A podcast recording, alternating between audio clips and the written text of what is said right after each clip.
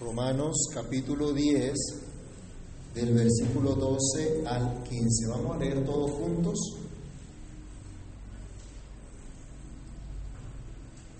Porque no hay diferencia entre judío y griego, pues el mismo que es Señor de todos, es rico para con todos los que le invocan. Porque todo aquel que invocare el nombre del Señor será salvo. ¿Cómo pues invocarán a aquel en el cual no han creído? ¿Y cómo creerán en aquel en quien no han oído? ¿Y cómo oirán sin haber quien les predique? ¿Y cómo predicarán si no fueren enviados? Como está escrito, cuán hermosos son los pies de los que anuncian la paz, de los que anuncian buenas nuevas. Amado Dios y Padre que estás en los cielos, en el nombre de nuestro Señor Jesucristo damos muchas gracias en esta hora por esa bondad, por esa misericordia que tú nos concedes para que podamos en esta hora honrar, exaltar tu santo nombre. Ayúdanos, Padre, para que al meditar en tu palabra, tu Espíritu Santo ilumine nuestro entendimiento y comprendamos tu buena voluntad, agradable y perfecta, y tu Espíritu nos ayude a comprender tu verdad y a poner por obra tu enseñanza. En el nombre del Señor Jesús te lo pedimos dando gracias. Amén. Pueden tomar asiento, mis hermanos. Hablando de la justicia por la fe, ha quedado claro que Dios siempre ha revelado la manera en que Él salva a los suyos. Y esto no es por esfuerzo humano, sino por pura gracia, por la gracia divina que quiso revelarse a los suyos. No hay que subir al cielo, tampoco hay que descender a la tumba. Cristo vino, murió y resucitó para darnos vida. Así que la justicia verdadera se obtiene solamente por la fe en Cristo. Una fe que puesta primero en el corazón y que de manera espontánea se confiesa con la boca es una fe que no avergüenza, que no defrauda. Así terminaba el versículo 11 de Romanos que estudiamos hasta la semana pasada. Pero la idea de esta fe que no avergüenza continúa en los versículos que siguen. De modo que nos fijaremos en esta oportunidad, en esta parte de la escritura que nos enseña sobre la fe que no avergüenza. Hay que considerar entonces el carácter y el origen de esta fe que no avergüenza. De modo que tengamos un acercamiento todavía más preciso a lo que dicen las escrituras, en lugar de seguir nuestras propias ideas al respecto. Por cierto, mis hermanos, muchas veces se le dice a la gente, tenga fe, que sean positivos, que piensen de manera positiva o incluso cuando se equivocan y toman decisiones que no corresponden, dicen tener fe en que todo va a salir bien. No, yo confío en el Señor que el negocito me va a salir bien aunque haya sido torcido, a pesar de sus decisiones equivocadas. Bueno, la cosa con Dios no es así. Y la justicia que es por la fe solamente, no se trata de pensar positivo, de declarar ciertas cosas por repetición, por amuleto, por agüero, nada de eso. Se trata, como hemos dicho antes, de confiar, de descansar en lo que Dios ha dicho, en lo que Dios nos ha querido revelar, como también nos dicen los versículos, eh, los versos de este pasaje. Dios es rico para con todos los que lo invocan. Es lo primero que vemos al leer los versículos 12 y 13 de nuestro texto. Otra vez, porque no hay diferencia entre judío y griego, pues el mismo que es Señor de todos es rico para con todos los que le invocan, porque todo aquel que invocar el nombre del Señor será salvo. El apóstol comienza entonces a desarrollar o sigue desarrollando esta idea que expresaba en el versículo anterior mediante una declaración que plantea aspectos de la grandeza, de las riquezas de la gracia de Dios, para dar así fe a los suyos y salvarlos. El versículo 11 nos decía de Romanos 10, la escritura dice, todo aquel que en él creyere no será avergonzado. Y dice, no hay diferencia entre judío y griego. La razón que Pablo esgrime, continuando la idea del versículo 11, para que descansemos en esa declaración, es que Dios no hace discriminación o Dios no hace acepción de personas. Y podemos estar absolutamente seguros que todos los que crean en Él no serán defraudados. No importa si son griegos o si son judíos, si eran considerados cercanos o lejanos, si en algún momento pudieran presentar diferencias en esa iglesia que estaba en Roma, la que Pablo estaba escribiendo, si se presentara algún tipo de división por su nacionalidad, Pablo les advierte de una vez que ambos grupos dependen por completo de la gracia de Dios, que a ambos grupos Dios les mostró su favor por medio de nuestro Señor Jesucristo. Si alguna vez, hermanos, entre nosotros puede surgir alguna división en razón a nuestro origen o en razón a nuestra condición económica o en razón a nuestro nivel de educación o cualquier otra cosa no prescrita, no enseñada en la Biblia como violación de la ley de Dios, cualquier cosa que pudiera afectar nuestra confianza en el Señor, debemos considerar que Dios no hace diferencia entre judíos y entre griegos para darles fe. Así que tampoco deberíamos hacerlo nosotros para afectar la fe de aquellos que Dios ha querido salvar. A veces en las iglesias se forman grupitos y se forman partidos y hay unos a favor de otros. Eso no es correcto, eso no es bíblico, porque todos somos hijos de un mismo Padre. Y si usted permite que haya divisiones en su hogar y que sus hijos formen bandos, está equivocado, eso no va a prosperar, eso no es de Dios. Y si permitimos que en la iglesia pase eso, pues simplemente la iglesia no va a caminar bien y va a haber destrucción.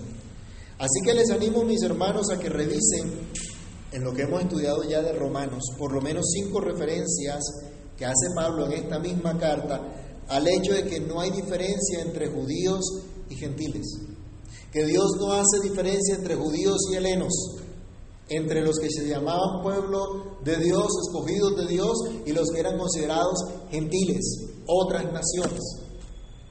Él insiste en esto, es reiterativo en esto, que Dios no hace ese tipo de acepción, de discriminación de personas.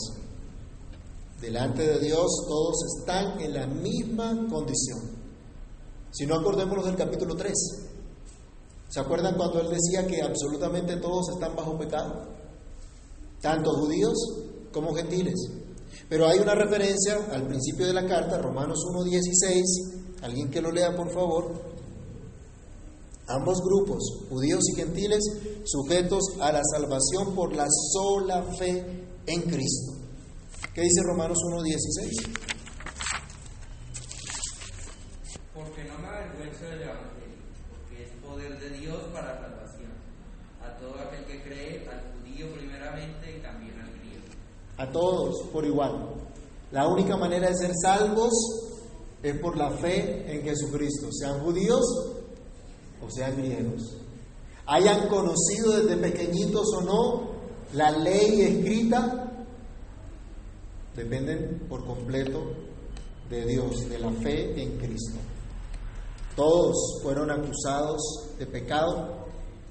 Y dice Pablo, el mismo que es Señor, o hablando de Cristo, Cristo que es Señor, es Señor de todos. Y es rico en misericordia. El mismo Señor de todos, el que es Señor de todos, nos declara el apóstol Pablo. Y esta es una declaración muy importante, mis hermanos. En otra oportunidad ya nos ha dicho que Dios no es solamente Dios de los judíos, sino también de los gentiles. Leamos Romanos 3:29. Romanos capítulo 3, versículo 29. ¿Es Dios solamente Dios de los judíos? ¿No es también Dios de los gentiles? Ciertamente, también de los gentiles. No existe un Dios para la nación de Israel y otro Dios para los gentiles. El mismo Pablo dice, y sabemos que no hay más que un Dios. Hay un solo soberano de toda la tierra. Hay un solo Señor que sustenta toda la creación. Vayamos a Salmos 24 del 1 al 2. Este Señor de la creación sustenta su creación porque su creación le pertenece. No hay nada que se escape de él. Salmo 24, versículos 1 y 2.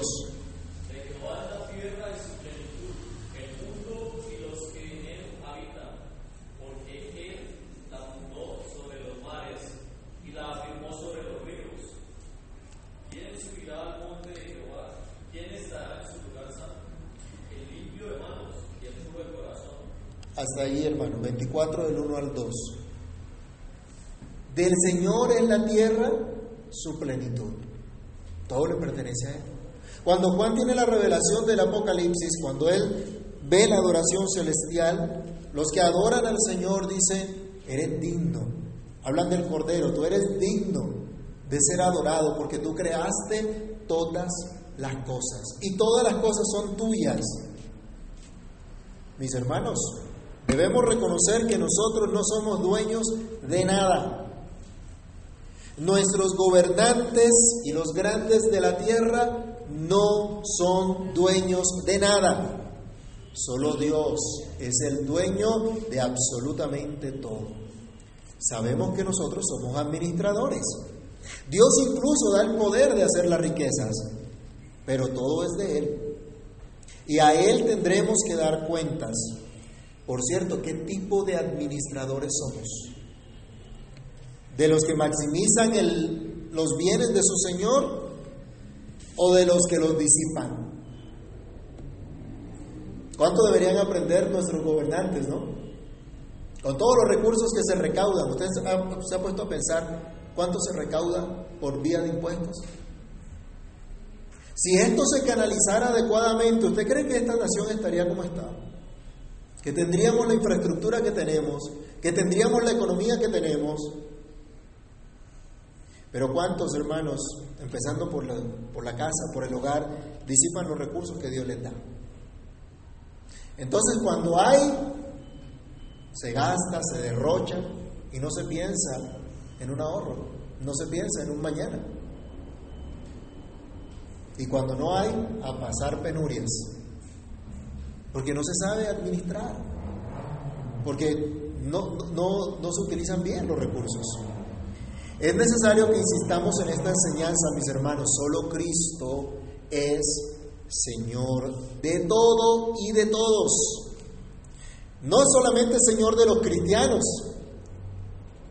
Hay a veces una mala enseñanza al, mirar esta palabra que al César lo que es de César, a Dios lo que es de Dios, como si César estuviera al mismo nivel de Dios. Eso es falso. Ningún César está al nivel de Dios, ningún gobierno humano está al nivel de Dios. Él es el soberano de los reyes de la tierra. ¿Se acuerdan que se nos dice que Cristo es Señor de señores? Que Él es Rey de reyes. Pero tristemente en la iglesia se ha permeado la idea que el César está al nivel de Dios y que debemos someternos al César como nos sometemos a Dios. Eso es falso. Ya vamos a llegar a Romanos capítulo 12 y capítulo 13 y veremos en qué consiste nuestra sujeción a las autoridades. Pero debemos recordar Cristo es el Señor de todo, no solo de los cristianos, sino también de todos los seres humanos, porque todos los seres humanos un día tendrán que doblar su rodilla y confesar que Jesucristo es el Señor. Y más vale que lo reconozcan desde ya, así como los cristianos, y no en el día final, cuando ya no habrá más esperanza. Pablo mismo, Romanos capítulo 14, versículo 11, nos habla sobre esto. Romanos 14, 11. Porque escrito está, vivo yo, dice el Señor, que ante mí se doblará toda rodilla y toda lengua confesará a Dios. Hablando a los filipenses en el capítulo 2, del verso 10 al 11, el mismo apóstol le dice a la iglesia que a Cristo se le dio un nombre que es sobre todo nombre. para que en el nombre de Jesucristo se doble toda rodilla de los que están los cielos, los que están en la tierra. Esto es, hermanos, lo que nosotros debemos vivir y proclamar. Así no le guste a nuestros gobernantes y promuevan ellos o impongan ellos leyes para sacar a Dios de la educación, para sacar a Dios de la sociedad en general. Eso es lo que debemos anunciar. Así no le guste a nuestra sociedad pluralista. Veíamos en el Imperio Romano, era una sociedad pluralista. Adoraban a todos los dioses respetaban a todos los dioses, respetaban a todas las religiones. O sea, ahí estaba un sector interreligioso bien fuerte, ¿no? Respetaban a todos, menos al Dios vivo y verdadero, al Dios de los cristianos. Y el cristiano que decía, no, César no es mi Señor, yo no voy a adorar a César, ese era un intolerante y a ese había que perseguirlo y a ese había que matarlo porque ese iba en contra de la pluralidad que estaba dando esta sociedad. ¿Algún parecido con lo que vemos hoy? La misma historia, ¿no? La misma cosa. Somos tildados de intolerantes al decir que solo hay un Dios. Y que no solamente es de los cristianos, es de todos los seres humanos. Y todos los seres humanos tendrán que darle cuentas a Dios. Otra vez, César no es nuestro Señor. Jesucristo es nuestro Señor. El Estado no es nuestro dueño. Jesucristo es nuestro dueño. Las autoridades, mientras cumplan su deber de proteger al que hace el bien y castigar al que hace lo malo, son dignas de absoluto respeto y obediencia, como veremos en el capítulo 12. Pero cuando las autoridades castigan al que hace lo bueno, cuando las autoridades castigan al que paga sus impuestos, al que trae beneficios a sus ciudadanos por su manera de vivir, expresando un amor sincero al prójimo, y deja en libertad al homicida, al ladrón, al que atenta contra la sociedad, se ha vuelto indigna. Y entonces es necesario obedecer a Dios antes que a los hombres. Cristo es Señor de todos y Él salva a todos los que le invocan. Vayamos al Salmo 145, versículo 18. Precisamente por ser el Dios soberano de todos, el Rey, el que gobierna sobre todos, también es rico para con todos los que le invocan. ¿Qué dice el Salmo 145, 18?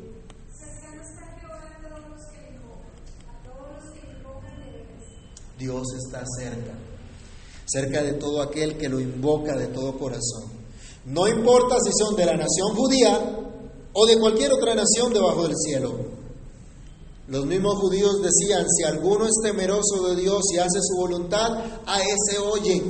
Esto lo dijo un hombre que fue sanado por Cristo, que fue ciego. Y le pedían los principales, confiesa que ese hombre es un pecador. Y él dijo, eso yo no lo sé. Yo sé que Dios no escucha a los pecadores, pero si alguno es temeroso de Dios y hace su voluntad, a ese oye. El dueño de todo lo que hay es misericordioso, es rico para con todos y ha querido mostrar las riquezas de su gracia para con los vasos de misericordia que preparó de antemano, como estudiábamos en Romanos 9:23. A ese remanente suyo, no solo de los judíos, sino de todas las naciones. Todos los que invocan de verdad al único Dios verdadero. Vayamos a 1 Corintios capítulo 1 versículo 2. Mire este saludo del apóstol Pablo a la iglesia y allí encontramos que Dios es el Dios de todos los que invocan su nombre en cualquier lugar.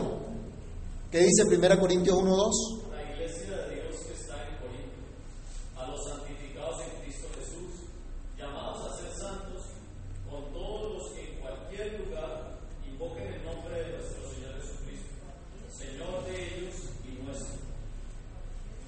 Muchos hermanos que no conocemos en cualquier lugar del mundo, pero invocan el nombre del Señor. Cristo es Señor de ellos, pero también es Señor nuestro. Él es rico para con todos los que le invocan. Dios salva a todo aquel que viene en verdadera y humilde fe en ese poder de Dios, en esa misericordia del Señor. a todo aquel que lo reconoce, que reconoce su necesidad. Dios no desprecia un corazón contrito y humillado. Dios no rechaza a aquel que viene y le dice, sé propicio a mí que soy pecador. Porque Jehová es excelso y atiende al humilde, mas al altivo mira de lejos, decía el salmista. Y el Señor prometió salvación a todo aquel que lo invocare. Vayamos a Joel capítulo 2, versículo 32. El profeta hablando de lo que sucedería en los últimos tiempos y de la manifestación de la gracia de Dios, declara, todo el que invoque el nombre del Señor será salvo y es a lo que Pablo está haciendo alusión. Joel capítulo 2, versículo 32, ¿qué dice?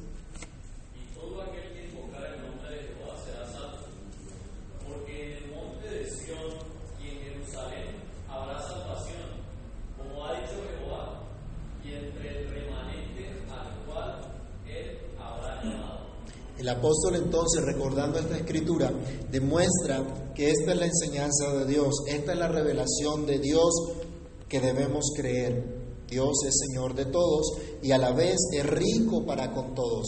Salva a todos los que lo invocan porque así Él lo ha determinado. ¿Has invocado tú el nombre de Cristo? ¿Confías solamente en Cristo para tu salvación, para tu vida eterna?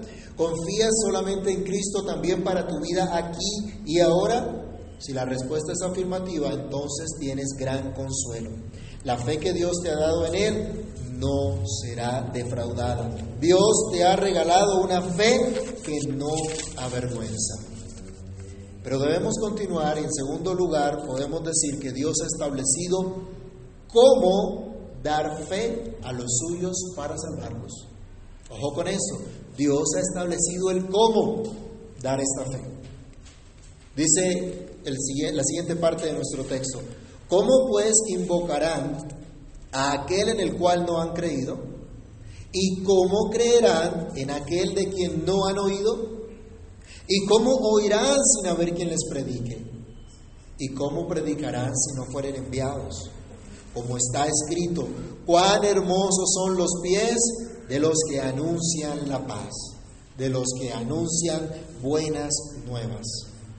Esta fe que salva nos ha sido dada por Dios, no producto de nuestro esfuerzo como vimos la semana pasada, sino producto de la libre y soberana gracia de Dios, como hemos dicho en varias oportunidades. En, esta frase tan larga del apóstol Pablo, que acabamos de leer, se nos presenta una serie de pensamientos que van anidados, que van estrechamente unidos entre sí para explicarnos cómo es que ese Dios rico para con todos ha querido dar justicia y salvación a los suyos por medio de la fe. Por medio de una fe que lleva a invocar a Dios. ¿Cómo pues invocarán a aquel en el cual no han creído? Es imposible invocar el nombre de Dios si primero no hay un conocimiento, si primero no hay una fe sincera, si primero en el corazón no se cree que Dios es real, que Dios existe. La Biblia dice que Dios es galardonador de los que le buscan y que a todo aquel que se acerca a Él es necesario que crea que lo encuentra, que crea que Dios existe. Es una gran equivocación pedirle a los incrédulos que oren que lean y obedezcan lo que la Biblia dice, puesto que no conocen a Dios, aunque tienen la obligación de hacerlo. Pero no podemos pretender que ellos se sometan a Dios así como cualquier cristiano. Es una gran equivocación decirle a los que están bajo ira, el Señor te ama y tiene un plan maravilloso para tu vida. Eso no es lo que debemos decir. Lo que debemos anunciar es que el reino de Dios se ha acercado, que hay que arrepentirse y creer en el Evangelio. Solo aquel que recibe la fe salvadora puede invocar al Señor sabiendo que Dios es su Padre que está en los cielos y que le ama grandemente puesto que entregó a su Hijo Jesucristo por sus pecados y los de todos los elegidos. Solo aquellos que han sido atraídos a Cristo pueden gozar de su comunión. Solo aquellos que fueron adoptados, aquellos que creen en su nombre, solo a ellos se les dio poder de ser llamados hijos de Dios. Y solo aquellos traídos a esta relación de pacto con Dios, solo ellos podrán decir, como decía el salmista, Salmo 34, del 1 al 6, bendeciré a Jehová en todo tiempo, su alabanza estará de continuo en mi boca. En Jehová se gloriará mi alma, lo oirán los mansos y se alegrarán. Engrandeced a Jehová conmigo y exaltemos aún a su nombre. Busqué a Jehová y él me oyó y me libró de todos mis temores. Los que miraron a él fueron alumbrados y sus rostros no fueron avergonzados. Este pobre clamó y le oyó Jehová y lo libró de todas sus angustias. ¿Pueden decir esto?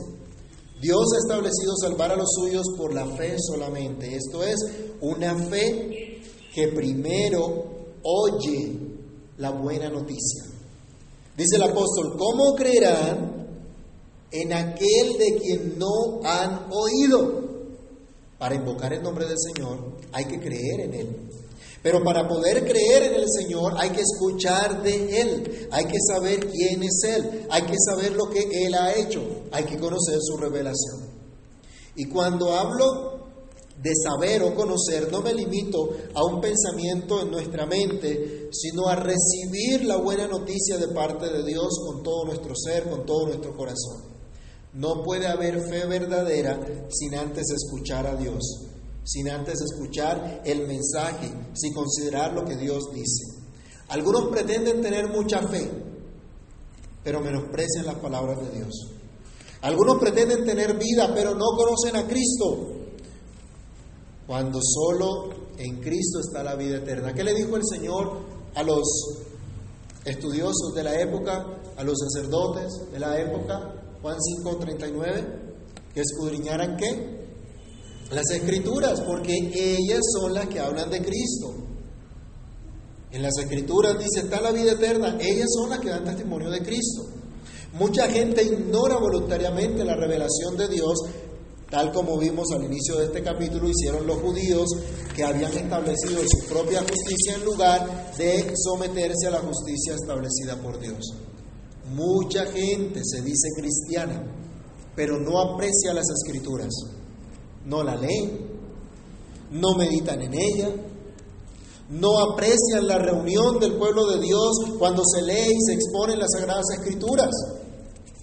Por eso muchos se han extraviado, por eso mucha cristiandad anda metida en lo que no conviene, anda siguiendo filosofías engañosas y muchos han perdido su sabor y han dejado de ser sal de la tierra. Pero la palabra de Dios no ha fallado, como enseñó el apóstol Pablo en el capítulo anterior, porque la palabra de Dios es viva y eficaz y hace lo que tiene que hacer. La palabra de Dios no vuelve a él vacía. La que él expiró, la que él inspiró, la que él eh, respiró, será prosperada en todo lo que él quiere. Esta es la fe que nos salva, hermanos. Viene por medio de oír a Cristo. ¿A quién estás escuchando tú?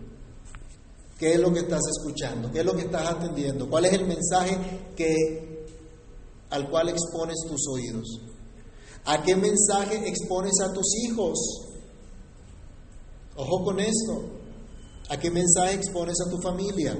Dios ha establecido salvar a los suyos por medio de la fe solamente, una fe generada por la predicación fiel del Evangelio.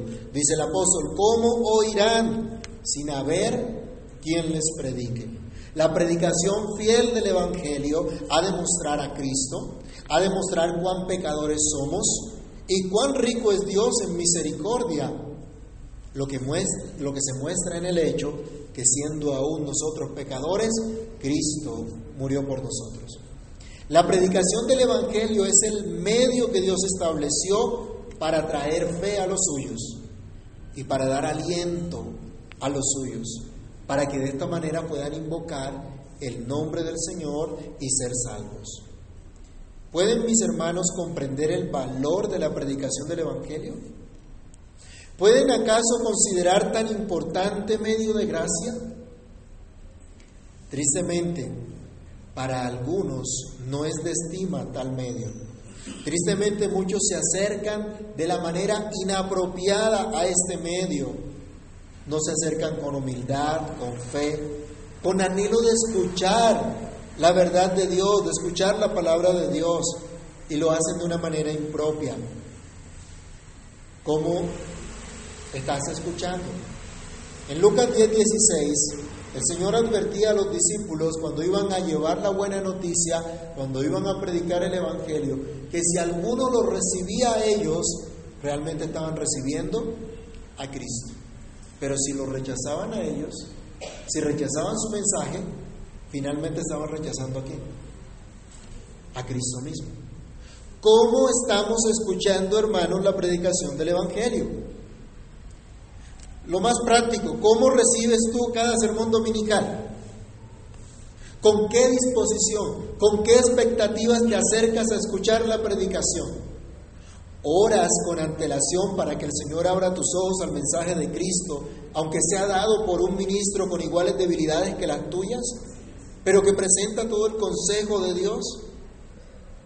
Por el otro lado, mis hermanos, pensemos qué tanto estamos dispuestos a apoyar esta labor, a involucrarnos en este llamamiento que tenemos todos como iglesia de Cristo.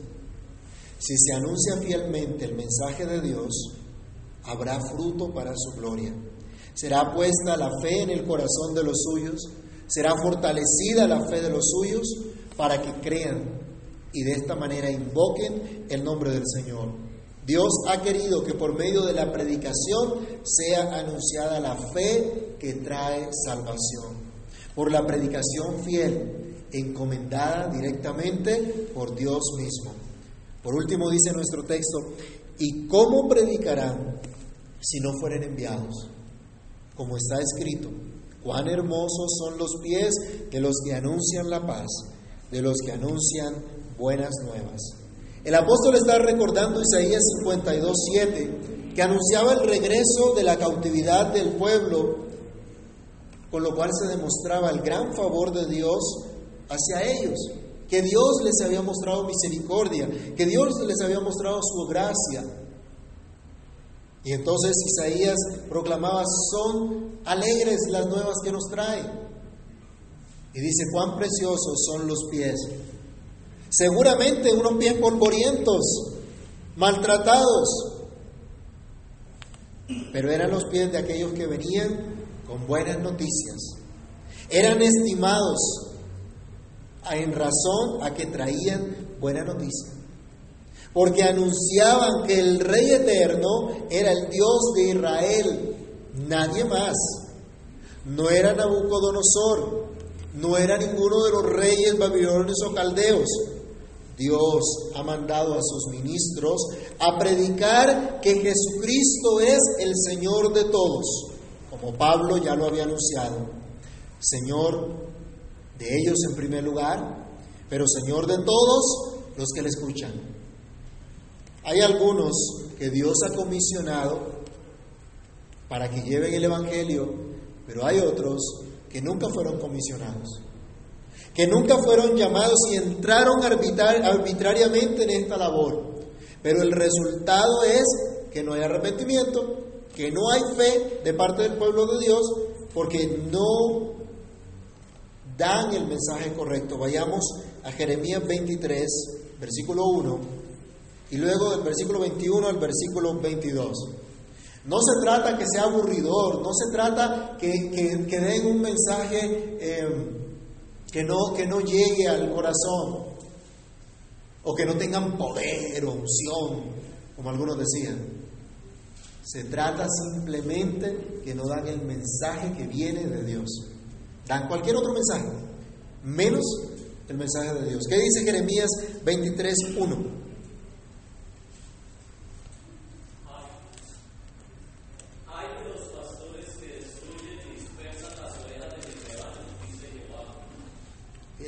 Una ahí. ¿Y cuál es la razón? Porque ellos junto con los profetas que hicieron, vayamos al versículo 21 y 22, fueron sin que Dios los llamara. No envié yo a aquellos profetas, pero ellos corrían. Yo no les hablé, mas ellos profetizaban. ¿Les parece conocido?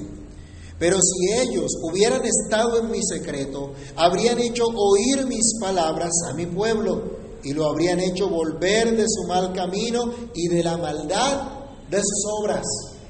Esto es lo que produce la palabra de Dios en su pueblo, en los suyos.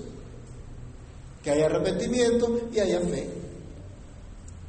Los falsos predicadores dan un mensaje de prosperidad, de abundancia, de trueque con Dios,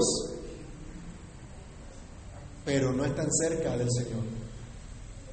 Y dicen que tienen unción y se quitan el traje y hacen shows. La gente al piso y bueno, cantidad de cosas estrafalarias.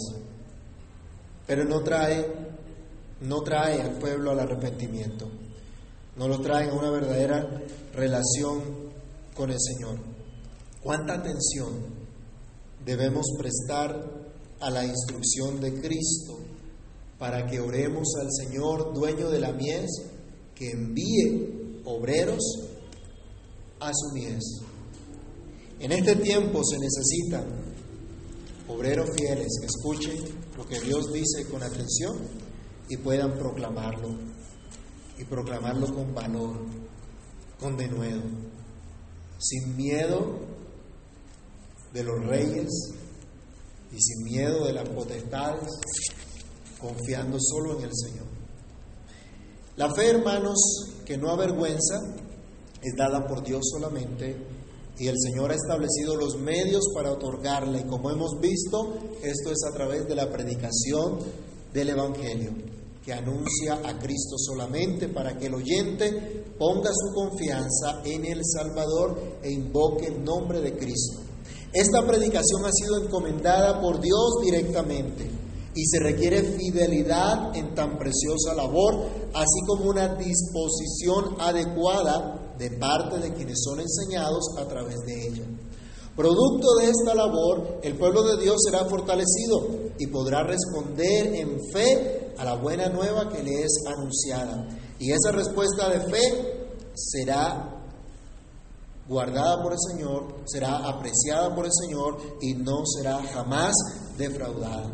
¿Tienes ya esa fe que no avergüenza? ¿Gozas de esta gracia? Regocíjate en el Señor por ello y ruega que el Señor siga haciendo crecer en ti día a día esa fe que te ha regalado para que le honres con todo tu corazón, para que con ánimo también apoyes esa labor de dar a conocer la buena nueva a otros. Oremos. Amado Dios y Padre que estás en los cielos, en el nombre del Señor Jesucristo, te damos muchas gracias. Gracias por esta buena nueva que tú nos has dado de salvación para todo aquel que invoque tu nombre. Gracias porque tú eres rico en misericordia y tú no defraudas esa fe sencilla que se acoge a tu palabra que se acoge a tu revelación, que se acoge al perdón completo que hemos recibido en Cristo. Gracias Dios. Gracias mi Señor porque por tu misericordia también nos has dado esa fe y hoy nosotros también nos acogemos a Cristo, a su obra de gracia, de misericordia, para ser salvos.